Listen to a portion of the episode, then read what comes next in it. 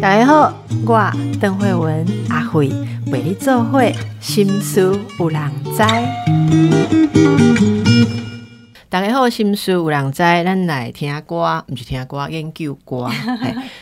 嘿歌曲嘛是爱有对背景的了解，嗯嗯听起来才有趣味。嗯哦，我爱听类，好听歹听毋知影无差别。我们今天旁边坐的是历史录音与音乐文化研究者，哦，这是是很不容易哈、我们的洪芳怡，好、嗨洪芳怡邓医，师好就芳怡老师也在啦，哈可以。可以，谢谢。哦，啊，你出一本册哈，嗯，这本册叫做《金鸭来奉上》。是，那些不该被遗忘的台语流行歌音乐人与时代，嗯非常扎实的一个研究。嗯好，啊，我们知道老师之前也有很多的著作，好。先来跟大家讲一下好不好？哈，你研究的东西，嗯你很钟情这个主题，听说很久了，对，都是老唱片的研究，嗯，做多久这方面的研究了？呃，至少二十年。二十年呢对呀，你的对呀青春拢伫听这歌，研究这歌，对，所以我常常都会，比如说在听现在的流行歌，我都会觉得时空很错乱，因为基本上我好像活在另外一个时代。哦，你有老灵魂哦。嗯嗯，这是怎么开始的哦？你、嗯你做历史录音跟音乐文化，所以你都会去找那种嗯，蛮古早以前就不是现在在流行的音乐，所以你本来是历史研究者嘛，怎么会对不这一块特别，是我本来是学古典音乐的。啊、是音乐家，嗯，对，但古典音乐应该显然跟台湾 流台语流行歌有点不一样吧？差非常的多，而且，嗯，我的同学们都都是去当，比如说演奏家啦、作曲家，或者是当音乐老师。教音乐，对对，然后所以对他们来讲，就是我好像走岔了路，怎么跑到另外一个，然后而且又是听这一些现在好像没有人要听的歌。嗯，对，怎么开始的？怎么开始的？大概我在大，因为我一直都学理论作曲，哎、嗯不好意思，那是什么意思 就是呢，它有点像是它是创作，？OK，但是它就是古典音乐里面，你需要会很多，比如说你要会很多的乐理，你会和声学、会对位法那一些的。然后我的主修就是创作，嗯嗯，然后大概在我大四的时候，就发生了一个很妙的事情，是我在指挥我自己的管弦乐作品的时候，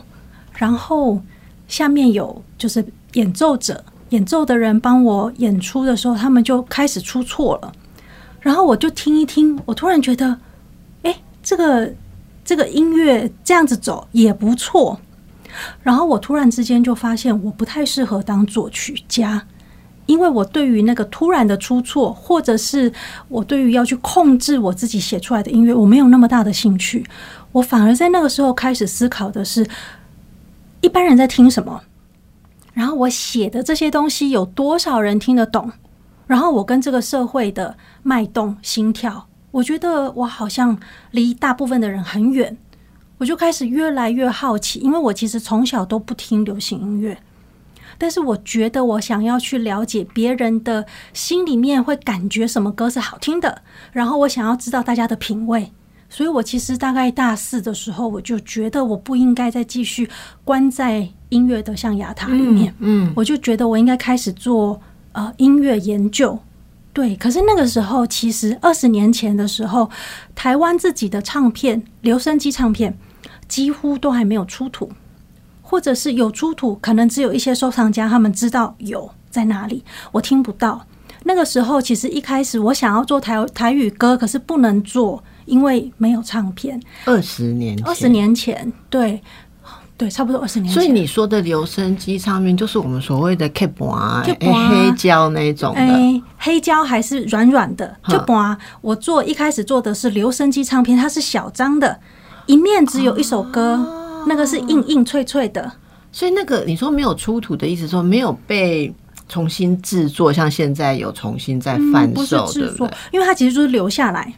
哦，啊，没有出土的意思，就是说不知道藏在哪里，对不知道藏就是没有管道。因为比如说像是呃绑纯烘、乌雅辉，像是这一种，它是日本时代台湾的歌曲嘛。对，那些歌曲其实，在台湾就是很多有名的唱片，其实并没有就是流传下来很多张。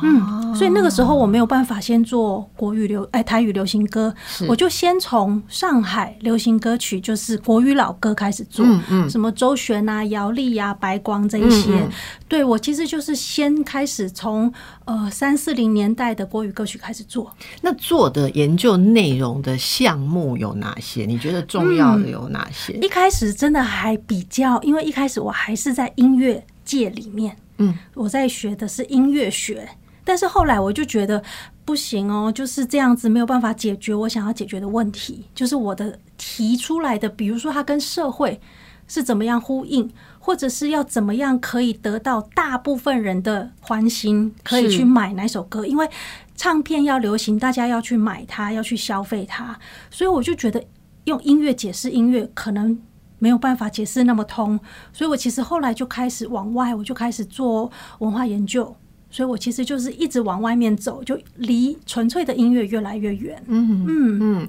也就不是只有解析那个音乐的，例如说它的。格式啊，它的乐理啊、调性啊、词曲，其实我们之前节目也陆续访过一两次这样的主题。我们学到，听众朋友也可以回顾一下，我们有学到说，例如在日治时期的呃不同的时期，那时候的音乐其实跟政治的诉求、跟民生的状况是有关系，或者说哪些内容，还有我还记得就是那个制作唱片的。呃，这个技术的考量会限制了它在台湾流通或是发行的量之类的一些状况。我觉得这个背景真的非常有趣。所以后来您是怎么样，终于可以开始做这个 台语？嗯。我后来就是我拿到博士学位之后，其实那个时候刚好很有趣，就是台湾的博士生或是博士学位的人，其实已经到了一个很饱满的顶点。然后我们其实很多人跟我差不多时候毕业的，其实我们就一时之间找不到教职，所以我其实是先岔出去，我先去做了呃性别工作，我在立信基金会工作，然后后来有一天我上班到一半，然后就是。我就被联络了，就有人打电话找我，跟我说他想要请我去主持一个研究计划，做台语流行歌的研究计划。我一开始真的以为是诈骗，因为我想说怎么有这么好的事情？因为在台湾，你基本上要做研究，你要在大学或者是在研究机构，对研究机构、中研院这一类的，所以我就想说，怎么可能？然后有人愿意让我来做这么好的事情？对，所以后来我跟喜马拉雅基金会的合作是这样子开始的。喜马拉雅基金会都在做什么？喜马拉雅研究发展基金会，它基本上是比较多做的跟法律还有跟经济其实是比较相关的，所以它其实之前也是资助蛮多的，比如说法律背景的学生，比如说去读书啊、奖学金啊，还有一些呃方这方面的研究。我的这个呃音乐部分的研究是他们第一次有这样子的呃，就是他们想要董事长对于台语流行歌非常的有兴趣。哦，所以他其实就找我，因为他看到我的，因为我的博士论文有得一个呃研究奖，然后他发现说，哎，有人用这样的方式，因为我跨了很多的学科，对，他就希望说有人可以用呃音乐，但是又可以用各种就是呃文学啊、社会学啊、文化研究都来做，就是把这个呃。流行歌曲当成一个非常庞大的主题，然后来好好的研究。对，我觉得这真的很少见。嗯，因为你说社会学者或是历史学者研究，他可能只从呃，例如说文化脉络或什么，可是你必须还是要懂音乐的本身。我觉得这还是一个核心哈。嗯所以你就开始跟他们合作，跟喜马拉雅合作，都一直到现在。对。然后就是做台语歌曲的研究。嗯，前一本书是 Keep On 推出几轮回。嗯，对，然后那是日本时代，然后现在等于是继续往下做，就是呃战争结束了，然后大概十几二十年的时间，然后这本书《Give Me a Home》上这本书之后，其实我现在会继续往下做。你现在还在继续往下做？所以 这本书呃涵盖的年代是一九四六到一九六九，对，好，所以这个是属于所谓战后，嗯。到其实跨蛮长的啦，是是，好，嗯。大概就是到我们快要出生之前。好，那来跟大家呃介绍一下这段时期，要了解这些台语流行歌哦，有哪些呃大家可以试着去思考的一些关键。呃，战后的台语流行歌其实是非常的有自己的个性，而且如果我们今天有讲到台语老歌这件事情的话，绝大部分我们知道的台语老歌都是这个年代留下来的。因为他出了很多个很重要的歌手，最有名的当然就是文夏啦、洪一峰啦、记录侠、陈芬兰，这些都是非常非常重要的歌手。如所以，如果我们现在想要听台语老歌，有很高比例都会翻唱他们的歌曲，嗯嗯，所以他们的影响力其实一直到今天，我觉得都还是很大的。是对，然后当我们回头去听的时候，我觉得会出现一个很有趣的现象是，很多人一讲到台语流行歌，脑子里就会冒出一个想法，就是哦，那个跟演歌很像，或者是那些歌都很苦情。可是如果我们真的回头去听的话，比如说像文夏，文夏老师唱歌其实是很平静的，他是很淡定的，然后他那个演歌的那个转音什么，他用的很克制，所以其实并没有我们想象中的那么苦的味道。但是文夏老师的歌曲又是最多的，嗯，所以如果我们回头去听的话，其实会重新可以理解说，反而是大家以为的那个很苦的味道、很演歌的味道，反而是再后来一点，七零年代之后、八零年代之后，我们重新在有很多的歌手回头去唱这些歌的时候，把它加进去的味道。那为什么会去加进去那个味道？我我们很我很粗浅的想象哈，嗯就是嗯。呃，如果是从战后作为一个转折的嗯。指标的话，嗯。那它当然就是战后嘛，就是说呃，日本的呃治理者要撤出，对不对？啊、然后在那之前是应该是唱日文歌吧？没有，但那时候也是有台语流行歌，对，而且基本上当时日治时代的台语流行歌。有日本风味的歌，其实屈指可数。嗯嗯，对，这个我上次有学习嗯到。嗯嗯，好，那这个是那时候的歌曲是作为呃，例如说台湾的一般民众的一种宣泄或是慰藉，嗯是不是？所以休闲娱乐休闲娱乐，所以其实所谓那时候的当局也嗯并没有说禁止大家去制作或者是嗯使用台语歌曲嘛。是好那那如果说本来就有，所以战后也不是说突然冒出很多台语歌曲，那这个嗯转折或者说政权的改变啊，嗯社会氛围的改变，还有其实战后其实刚开始几年，因为新的嗯哦。呃，统治者来或者怎样，很很混乱。那那时候的歌曲嗯有什么样的特色，或跟之前有什么样不同呢？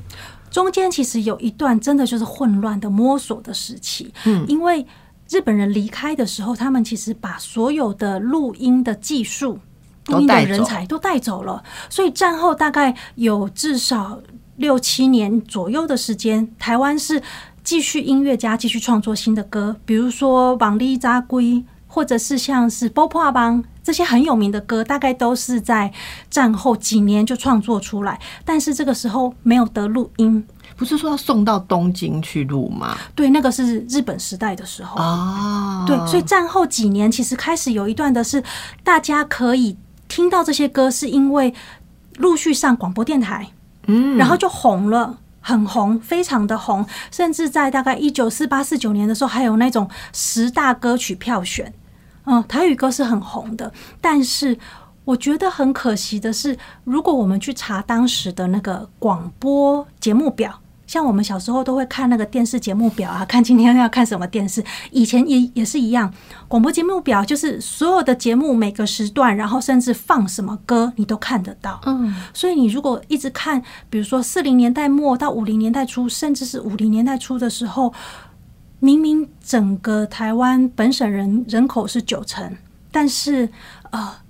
很多的时候，你看到那个节目表上面，他写流行歌曲放的都是国语流行歌。哦，那时候的国语流行歌，对，所以你会知道说，战后一开始，因为广播电台有一个很重要的责任，就是要教国语。嗯，他就是顺便在放国语，让大家学习。所以那个歌曲的部分变成国语流行歌是主要的，台语流行歌虽然人口很多，音乐家也一直都在创作好听的歌，可是他们能够发挥的空间真的比较少。嗯，所以录音的技术那一些呃都被日本人带回去了。嗯，那呃专业的团队或者说制作的地方就变少了，这是一个困难。那再加上呃公开播送或什么的管道也变少，变少。对，而且国民政府来的时候，我觉得也很有趣的是，国民政府来到台湾，他们其实不太真的带来很多音乐人才。包括录音的人才，包括创作的人才，真的都比较少，很多都在香港啊。所以台湾自己的录音人才真的是没有，所以那个时候没有录音设备。是，所以我们现在知道那一段时间啊，台语歌曲在整体处境上的某种冲击跟转变哦。那这些歌曲的内容啊，方怡老师又看出了什么？等一下下一段来跟大家介绍。我们想请教，好，那。这样子的几十年间，好，那他有一段时间的泰语流行歌啊。那老师，你你作为一个研究者，你要怎么去归纳它，或者说把它放进这边有七七集嘛？哈，嗯，好像也不纯然是用编年来分，对不对？有编年，但是不能完全用编年，因为它其实当时的歌曲真的超级多的。很红的歌，我其实算过，如果真的想要都写，我要写三本，这个篇幅才够。对，所以我有按照时间，其实每一章也都有按照时间，但是也有部分是用主题的哦，比如说情歌，比如说怀乡的歌曲。出出寡郎，对对对对，我们来看一下这个第一集，你就说到踉跄跌入新时代，这是那个时候我们刚刚讲的背景的转换。对，所以你从哪些歌来看到跌入新时代的冲击呢？嗯，比如说第一首我写的就是《波破王》。嗯，《波破王》其实它的创作者王云峰是以前写台湾第一首流行台语流行歌，就是《桃花泣血记》，是同一个创作者。然后呢？呃，写歌词的是李林秋，李林秋先生就是写啊《望春风》啊，啊，大家都很知道他的歌曲都很重要。但是对他们来讲，整个时代都改变了，因为以前你可以附属在一个呃唱片公司，你就是好好的跟他合作，嗯，然后你定期写出歌曲，可能你就会有稿费，可能你就可以拿了钱去喝酒，你可以做你喜欢的事情。可是战后。整个时代改变，而且对这些音乐人来讲，他们熟悉的那个环境，包括所有以前的文化圈，其实整个都是大洗牌、解散、大动荡。嗯，对。然后呢，以前习惯的就是，比如说会有一个录音的流程，比如说我先写歌，然后呃先写歌词，然后会有人帮你谱曲，然后拿去给呃歌手练唱，什么完全都没有了。所以对他们来讲，就是他写出歌曲有没有人能够唱还不知道，嗯，这首歌要去哪里发表不知道。可是这些音乐人，你会发现呢，很多音乐人他们仍然很努力的写出新的而且很好听的歌。嗯，比如说另外一首是《青春悲喜曲》，他的两个创作者都在战前。比如说一个呃陈达如先生，他写的最有名的就是《心生生》。对，战前我们都知道他写了好多好多的歌，可是现在。他们可能不再就是知道，他们就是不知道能够用音乐还会不会赚钱。所以像陈达如先生，他后来就去从商。哦，嗯，然后像写歌曲的苏童老师，他是很厉害的，弹那个，嗯，弹那个，哎，这个叫什么啊？哎，有点突然有点讲不出来，呃。琴弹古弹琴的那种，就是汉乐的那种琴，他的技术非常的好。可是呢，因为没有办法再依附在就是唱片公司，所以他后来常常都是人家说他三餐不济，然后他也常常都是跟着卖药团，然后到处就是卖药，然后就可以一边走唱那种感觉。然后他们可能就是必须要，比如说出版他们歌曲的那个谱，然后来卖。让人家可以就是资资助他继续的可以写歌曲，所以对这些音乐人来讲，他们继续创作，而且我自己认为他们的创作都比过去更成熟。可是那个稳定的环境已经消失了，稳定的环境消失，但他们其实之前在那个环境环境已经培育出成熟的种种技巧，对，然后所以在这个状态下出现了歌曲，嗯。我们从歌曲里面感受得到那种无所依附跟稳定环境的改变吗？嗯，就是会影响他们的曲风或是什么吗？我觉得，呃，比如说像是《青春悲喜曲》，它的曲调其实超级简单。如果我们要用那种西洋的乐理来分析的话，它没有什么太深奥的东西。专长了哈。对，可是它真的没有太深奥的东西。我每次在听那首歌的时候，我都觉得很神奇的是。他怎么可以把一个那么清淡的旋律，但是你听起来你就知道它很苦。有一些东西啊，你用和弦、用和声，你没办法，就是你分析不出什么东西来。它很简单，可是你知道那个背后有一个非常深厚的生活经验在支撑它。然后有很多的声音是，我觉得歌曲很奇妙，流行歌真的很奇妙。就是如果你看歌词，歌词可能也很清淡。很普通，但是你一听到那首歌，你就可以感觉到有千言万语是他们没有说出来的。当然，因为音乐是跨文化、跨国界，其实我们听很多我们根本听不懂语言的，不知道哪里的歌曲，我们也会深深的被感动、撼动，对。不对？那这个就是曲调本身，它有它的一个创作的那个机制的人哈，创作者出来。所以我这边我有看到。像那个，你这边有写到那个，诶，洪文念对不对？哈，然后这是记录侠对唱的对不对？哈，然后还有这个叫什么？妈妈妈妈哇妈金庸家哈，对，这个都是有点那种，有点在惶惶不安的这种生活当中，有一点安定嗯的作用，这样。妈妈哇呀金庸家这首歌其实非常的故意。我会说很故意，是文夏老师选这首歌，我真的觉得他超故意的，因为这首歌他本来他的曲调，他其实是邓宇贤在日本时候写的，日本时代就写好的，而且这首歌本来是军歌，日本唱的军歌，所以他帮他填了新的词，把它写成一首怀乡的歌曲。我想念妈妈，嗯，但是。实际上，他如果我们如果回去听日本时代的歌，然后把歌词放回去的话，你就会知道那个里面还有写到蒋介石，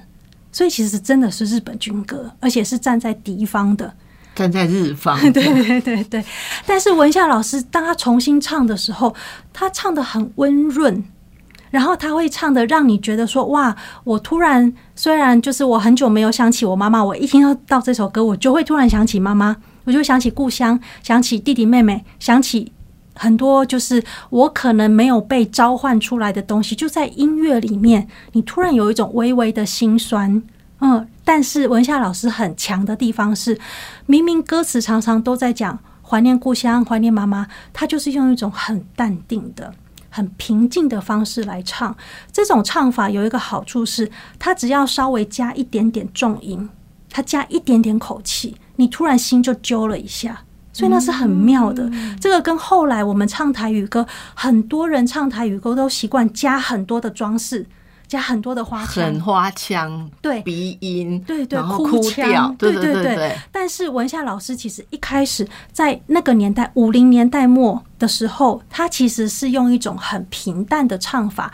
甚至你会觉得那个好像一个长镜头，然后都是看一个很大的方向。然后你就会看到那个画面上面人在走，人在动，没有细节。可是只要稍微拉近一点的时候，你突然就觉得鼻酸。哦，可以想象的感觉。而且你刚刚讲那个点，你说的故意，那真的很奥妙，因为你讲了很多个关键词。嗯，呃，它是日本时代做的。军歌，对，军歌底，哎，的确是一个军。我不知道军歌是有有有乐理上面格律的一些特色，然后有那个，然后但是它加上了是想跟好像一个出外的嗯打拼的游子，然后说告诉跟妈妈报平安这样的心情的时候，然后再讲到怀念故乡啊，到底在这些政局的转换下，故乡是哪里？好，思乡思的是哪里啊？各各个不同。族群好了哈，我现在讲这个字要很小心。不同族群或不同背景、不同生活的，在不同田野里面的人的感受，这是共通的一种大转变，一种摸索。像你我们刚刚讲到，老师第一篇写到波破王那个惶惶不安的人心，嗯，可是每一个地方想象的故乡其实都不太一样。那种大交汇的时代，可是这首歌所有的人都有共鸣。我觉得它很棒的是，比如说它的速度也不太一样，因为战前的那个军歌它真的比较快，然后你就会听到文夏老师是好整以暇的慢慢唱，然后他可以唱的很轻松，就没有那个很铿锵有力的感觉，它就消失了。所以他那个很很松弛的感觉，让每一个人都可以把自己的心情丢放进进去，而且战场上的军歌是那种 marching 的速度，这种前进的行军的速度。可是我觉得生活的战场哈，恐怕就是不一样的节奏，但是每个人都有感，你也是在你的生活里面在打拼的一种战场哈。所以这个是新时代哦，老师从音乐的结构，还有那时候创作者的状态，诶，大家可以看到非常不一样的东西。我们等一下再来问一下有关这个。我觉得情爱也是台语流行歌很重要的部分。是哦，好。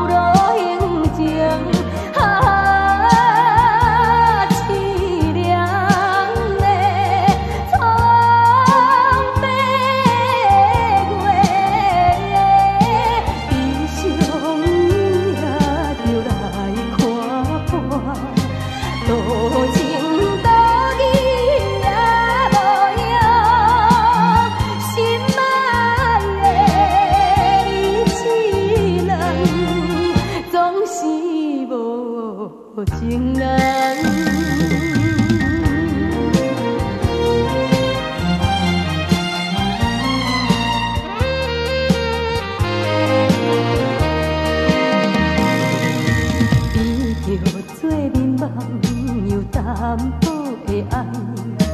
茫茫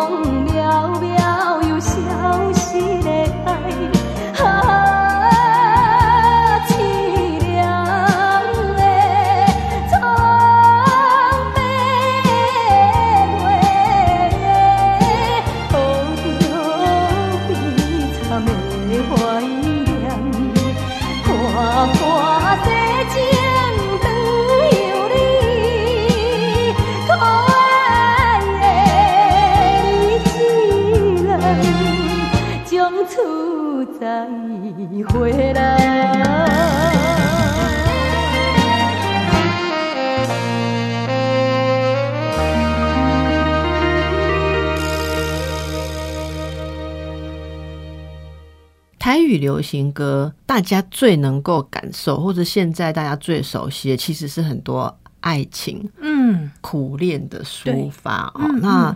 我们常常会讲说，恋爱常常用来暗喻很多事情，对不对？有志男生，包括这个以前的人被朝廷嗯，那个误会啊不重要，而且怀才不遇的时候，对。也会写一首词跟诗，但里面讲的都是、呃我的爱情没有被家人嗯青睐没错没，错。但其实讲他的家人是君主嗯。或者是什么，然后被、嗯。被文文字狱认出来的时候就、嗯。就惨了，这样哈。嗯嗯，那这个老师这边也有整理了很多爱情哈，嗯。然后你给的标题很有趣，是看不破爱爱，对想到看不破爱，爱就是不能看破，看破就成佛了，没有爱，对，当时有一首很有名的歌，就叫《看破的爱》，跨破爱爱。看破爱对爱，，但是其实他会唱这首歌，就是因为他看不破，他才要唱这首歌。对看破就更不会写这个歌，没，错，呃，我在很多其他的采访，其实都要花很大的功夫去跟主持人解释说，为什么这么多情歌。我觉得跟邓医师讲就很轻松，就是情歌它其实是一个包装，它可以容纳各式各样的主题。嗯，它其实是因为它是感染力最强的，所以不管你是呃失恋，不管你是失业，不管你是呃考不上学校，你任何的心情都可以用情歌来包装起来。是呃，在我这本书的前言里面，其实我就写说，我其实一直想要做这些研究的一个很重要的一个推动力，是我对于集体潜意识非常的有兴趣。哇，但是基本上，我觉得音乐是一个很好很好切入的方式。音乐这件事情，就是你会有自己喜欢的品味，你会有自己最喜欢的表达方式，然后你会觉得某一种音乐你听起来最能满足你的心，可是你不一定能够说明为什么，可是它就是会打中你的感受。很多的时候啊，呃，这几年，尤其是这几年，我在外面很多的演讲，我都会问很多人说：“你觉得最舒服的音乐？你现在心情不好会听什么音乐？”大家都跟我说，他们会去听小时候喜欢的歌曲，或者是年轻的时候最享受的音乐。所以，我们其实会一直回到某一个年代，我们的品味就是停在那里。所以每一个时刻，然后每一个地区都有他自己觉得最舒服的集体的表达方式。在任何一个年代，很多人都会说：为什么我要做这么多的流行歌曲，然后都要讲情歌？流行歌曲最主要的表达方式就是情歌，不是因为当时五六零年代特别的苦，所以都是苦恋。不好意思，所有的流行歌曲都跟苦恋有关。嗯嗯，因为它就是可以把我们所有的情情绪，包括我跟妈妈吵架，我也可以用听情歌的方式去抒抒发。情歌它基本上就是一个最强烈、最直接，而且可以把你整个人倒进去的方式。呃，并不一定是那个情歌的歌词特别的有什么呃。一定要描述到多么的深刻，或是怎么样？有的时候只是非常简单的几句话，比如说“心受矮狼”，就这么五个字，你突然就是听到之后就千言万语，好像就被拉到那个唱歌的那个心情当下，并不是要用特别的方式才能够让我们感受到其他的人也是会被同样这首歌。所呃影响，或者是所触动情歌这件事情，对我来说，就是当我做不同年代的研究的时候，我都知道，就是需要用情歌这个形式来包装。嗯，那怎么样的歌堪称情歌？因为我知道老师你在研究的时候，嗯你本身对音乐非常的专业，非常的熟悉，所以你不是只有从歌词看哦。嗯就像你这边写到《心收爱郎》，你说从三个歌词版本揭露文下嗯收服人心的秘密哈、嗯那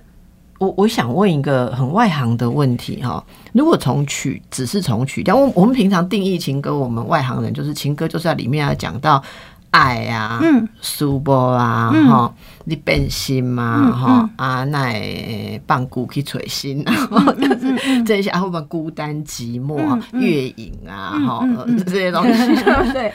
那如果只是音乐的本质，说老师是可以从这个曲调它本身作为情歌就有一些特质，还是说有一些必要元素？每一个歌手他们会选的呃曲调其实是不太一样的。比如说像呃新手矮郎文夏选了一首日本歌，然后那首日本歌呢，在那个日本歌手他的唱法里面，他其实就唱的铿锵有力，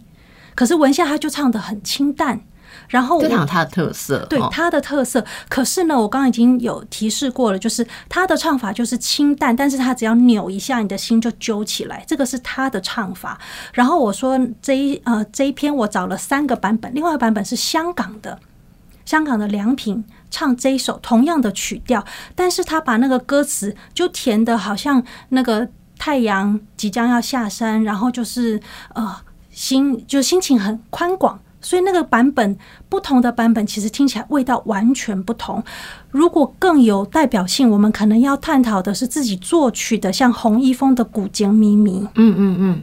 这个歌大家都很熟悉。呃，洪一峰我很《好奇，古井咪咪，你看到了什么？古井咪咪》，其实如果我们去呃理解洪一峰，他是一个低音唱将，对。而且他自己会作曲，对，所以他的每一首歌曲，其实你都会发现他会一直往下走。哦，然后他是越写越低，然后我们通常都是那个呃，我们会说一首歌唱到高潮的地方，就是音会越来越高嘛，然后大家就会飙高音嘛，很多流行歌都会这样炫技。可是洪一峰不是，他是越激动越深情，他的音是一直往下走。大家可以回去听听看他写的歌曲，他的音往下走的时候，你的心就是会一直跟着他往下坠。然后你就会听到他那个很雄厚的声音，但是他又不是那种嗡嗡嗡，像是那个郭金发老师唱歌《熊霸掌》就是嗡嗡嗡的那种共鸣方式，没有那个呃洪一峰的方式，就是会让你觉得他有话说不出来。所以他的那个苦味是在他的共鸣其实没有那么强，哦，你解开了我一个疑问。哦哦哦哎，大伯在唱古井咪咪的时候，我就是我肺活量无够，啊，唱出来的干嘛在？很啊，咋很闷？对对对对。其实那个闷就跟情的苦闷在那里是一样，所以它其实是有一种生理背景在。我觉得在唱歌的时候，这老师这一解剖，完全就知道，嗯，其他唱歌的这技巧外年啊，哈，虽然嘛是金卖，但是它其实这个往下走，或者说那个重量感，其实透过这个东西唱的人也更容易，嗯。连接到那个嗯。情闷的那个感觉，哦，好有意思哦。嗯。所以这样子来听歌啊，包括像苏博伟良，好、嗯我觉得真的看老师写的好。会，你会听歌会听到不一样的味道，或者说你本来听歌有那个感觉，可是你不知为何啦。好，那我我们也服务大家刚刚提到的歌，尽量那个有版权的帮大家播放一下，啊，其他呃我们没有播放到的，大家可以去找哈。那那最后想请教一下这个老师。接下来你还在继续往后整理，对不对？嗯嗯那就是七一九七零对。到九零我大，概不会写到太后面，对我觉得要有点距离，我看的比较所以清楚。七零以后又跟这个阶段很不一样，因为国语有有什么歌明显的国语歌在台湾其实就更主流了。啊，因为一九七零，我刚刚说你这边这一本是写到我们出生之前，那这样我记得再过来我们小时候那几年，很快的，可能七零八零年那时候就是每个礼拜天都要看综艺节目，都有排行榜了，华语的排行榜，还有琼瑶的电影，啊，然后还有很多的布袋戏，对，所以那个时候的流行歌、国语歌、台语歌什么都有。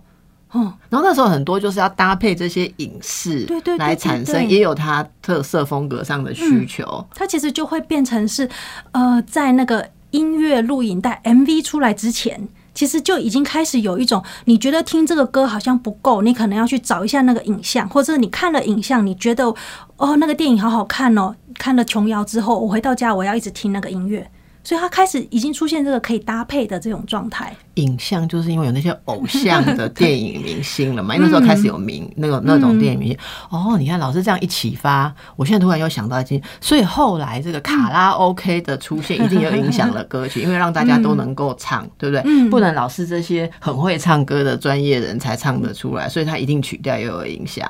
会哦，好，然后以后也会看到老师在帮我们解释这一些啦。会的会的哦好，嗯那非常开心哦，Give me a 来奉上哦，这个很厚的书。很厚实的书，嗯可是我觉得是一个非常棒的，也就是呃文化史的一个研究。嗯非常谢谢洪芳怡老师带给我们这么仔细的解说，也祝福大家好好的欣赏音乐，拜拜。谢谢，拜拜。